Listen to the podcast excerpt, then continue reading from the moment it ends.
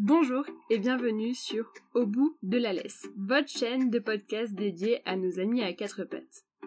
Je m'appelle Manon et je suis passionnée par le monde canin félin depuis très jeune. Mon but, vous aider et vous faire partager ma vision des choses. Laissez-moi vous emmener dans mon univers. Vous écoutez Au bout de la laisse. C'est parti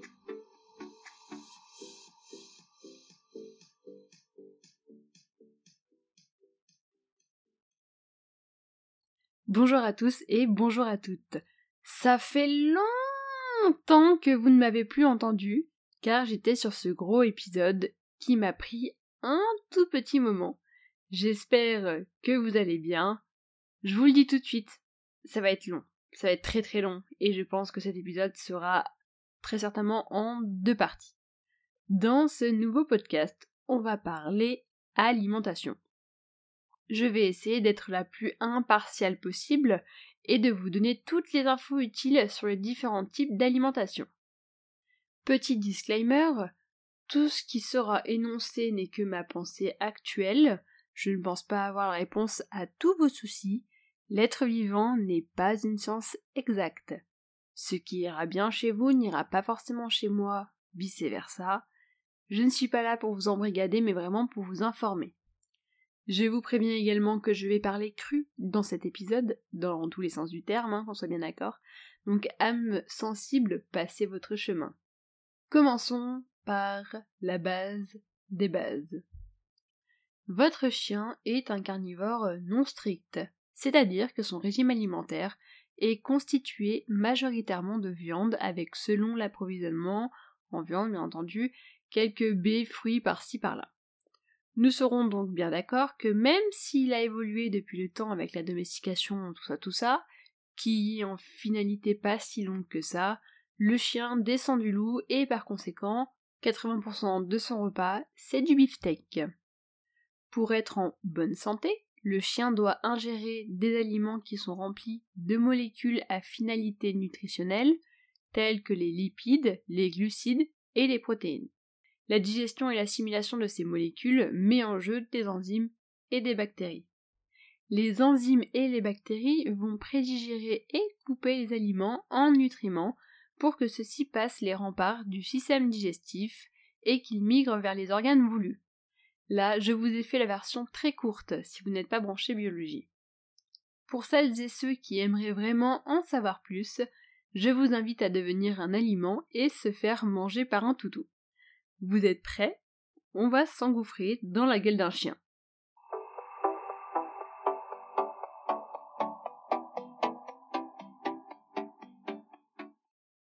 Nous voilà croqués, déchiquetés, mastiqués dans la gueule de votre toutou. Nous sommes avalés grâce à la langue, un peu tout rond à pas se le cacher, direction la grande chute dans l'osophage. Grâce à la salive, nous avons été assez lubrifiés pour passer sans trop de mal dans ce conduit. Par contre, contrairement à l'être humain, le chien n'a pas d'enzyme dans la salive. Patience, notre calvaire va bientôt commencer. Nous voilà tombés dans l'estomac. C'est une sorte de hamac broyeur qui peut gonfler tel un ballon ou même se rétrécir. Nous sommes tranquilles au chaud, on va pas se mentir, pour le moment, tout va bien. Enfin, tout va bien, on est quand même en morceaux, hein. Mais tout d'un coup, de l'eau, pas des plus sympathiques, se met à monter. Notre cher estomac nous balance plein de sucs gastriques. Il commence à nous brasser et nous malaxer dans tous les sens. Les gars, je vous le dis, on n'est pas au bout de nos peines. Nous voilà réduits en charpie. Commençant à être grignotés, nous allons passer dans l'intestin grêle, où le processus chimique de digestion continue.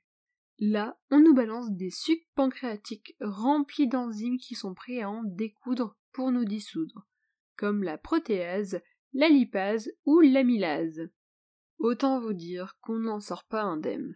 Ensuite vient le foie qui nous arrose de la bile hépatique. Ces sels biliaires sont fondamentales pour la digestion du gras et donc des lipides. À ce stade, autant vous dire qu'il ne reste pas grand chose de nous. Nous ne sommes plus rien de formé. Notre enfer n'est pas fini. Nous allons faire face à mes guerriers préférés, la sentinelle de la flore intestinale. La flore intestinale, c'est des milliards de bactéries, champignons, virus qui va nous atomiser et nous faire quasi disparaître. Car tout ce microbiote aide aussi à la digestion et surtout au passage des nutriments essentiels dans les parois du système digestif. Par contre, comme tout boss de faim, elle a une sensibilité, notamment aux variations d'aliments contrairement à celle de l'homme, c'est pourquoi le chien ne doit et ne peut pas changer d'aliment chaque jour sous peine de détruire sa flore intestinale. D'où l'importance, à chaque changement par exemple de croquette, d'effectuer une transition alimentaire et dans certains cas d'utiliser des pré ou des probiotiques. Petite aparté, fait il commence à ne plus avoir grand-chose de nous. Au fur et à mesure de notre voyage dans les parois intestinales, les nutriments passent la frontière pour rejoindre les vaisseaux sanguins. Nous en avons fini avec l'intestin grêle, enfin du moins l'intestin grêle en a fini avec nous. Il ne reste pas grand-chose, mais le sécum et le côlon vont continuer à nous absorber nos dernières réserves de nutriments. Le sécum et le côlon sont donc le gros intestin. Celui-ci absorbe aussi énormément d'eau. Autant vous dire qu'à ce stade-là, les seules choses qui restent de nous, c'est ce que personne ne veut ou n'a besoin. Autant dire les pauvres déchets de nous. Oui oui, nous devenons des sels. Et oui les gars, ce qui n'est pas utile finit par arriver dans le rectum et le canal anal. Ces deux-là nous montrent gentiment la sortie qui est bien entendu, normalement, définitive. Nous avons mis approximativement 12 heures plus ou moins pour faire tout ce chemin. Bon, bon, bon. Notre voyage à travers le système digestif du chien est terminé. Mais à quoi lui avons-nous servi? Reparlons des molécules à fin nutritive.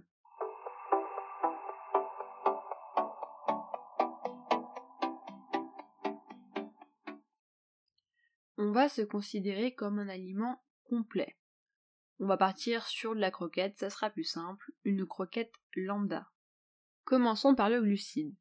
Sachez que le chien comme le chat peut vivre sans glucides dans son alimentation, car il en a besoin de très très peu et il synthétise le glucose tout seul, comme un grand grâce aux acides aminés. Autant vous dire que toutou, les glucides, il s'en fiche. Mais vu que nous sommes une croquette, nous avons de l'amidon et donc du glucide. Mais qu'est-ce que ça va apporter au chien? Eh bien, à part fournir de temps à autre de l'énergie, ça ne sert à rien. Si, pardon, un mauvais glucide rempli de vilain sucre va certainement faire grossir votre chien. Bon, j'arrête d'être mauvaise langue. Il y a une partie des glucides qui est intéressante pour le chien ce sont les fibres qui vont favoriser la digestion en lâchant un peu de lest, si je puis dire.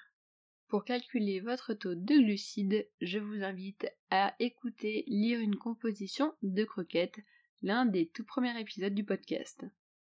Parlons à présent des lipides. Vous l'aurez compris, du gras. La matière grasse apporte quasi toute l'énergie au chien.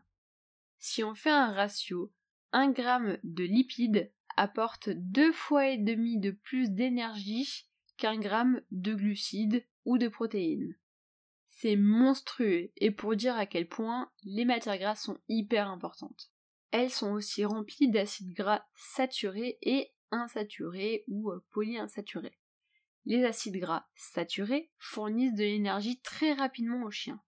Les polyinsaturés, comme les oméga 3 et 6, sont essentiels et ne peuvent être synthétisés par l'organisme. Les oméga 6 vont vraiment jouer un rôle hyper important au niveau de la santé de la peau et du poil. Les oméga 3, eux, vont améliorer l'oxygénation du cerveau et par conséquent la bonne santé cérébrale, en plus d'avoir un rôle anti-inflammatoire. Penchons-nous un peu sur le cas des protéines.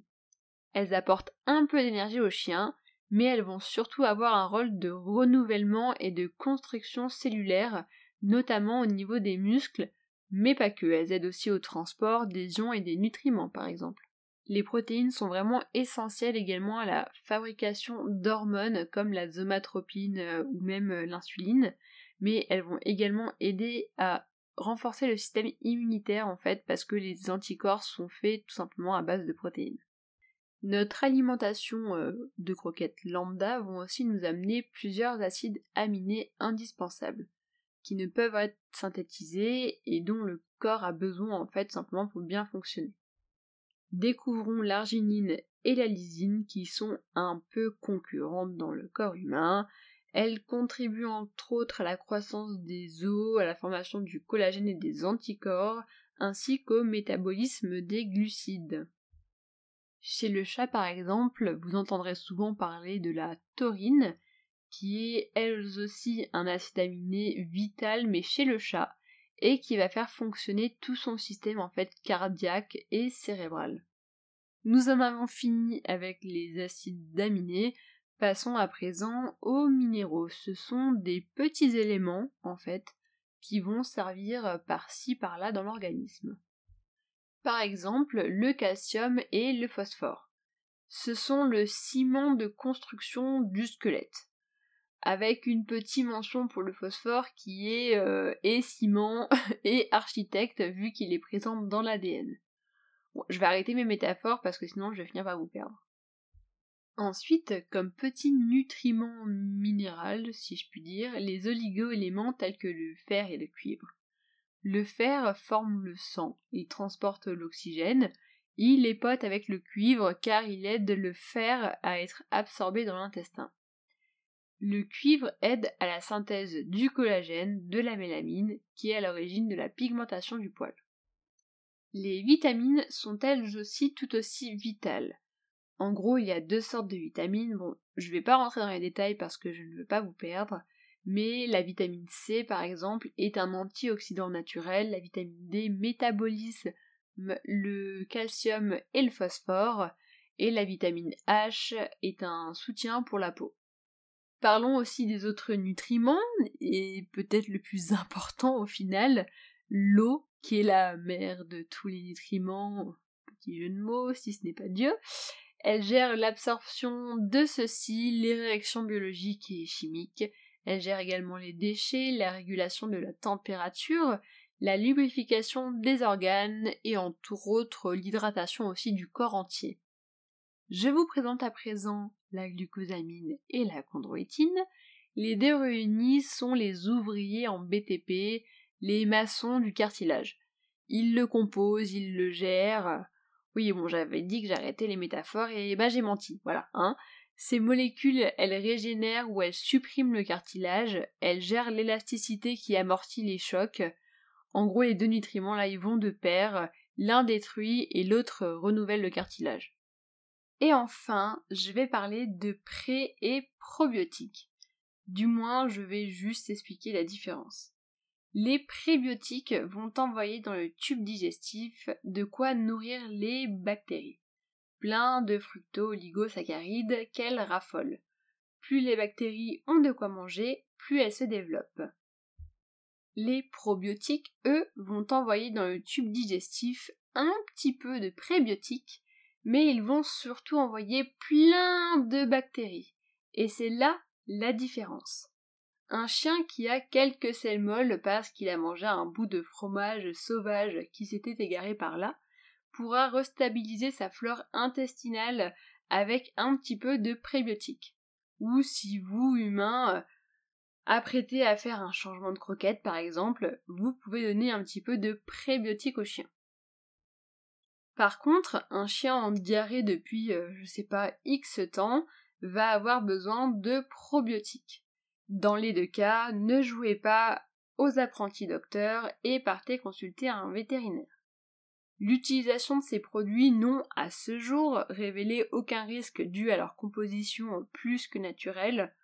Sans trop me mouiller, je pense que donner raisonnablement ce genre de médicaments ne peut pas faire de mal dans tous les cas.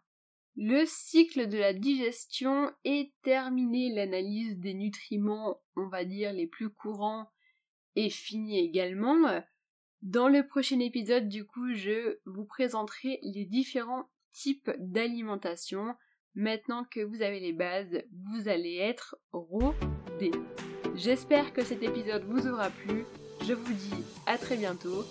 Salut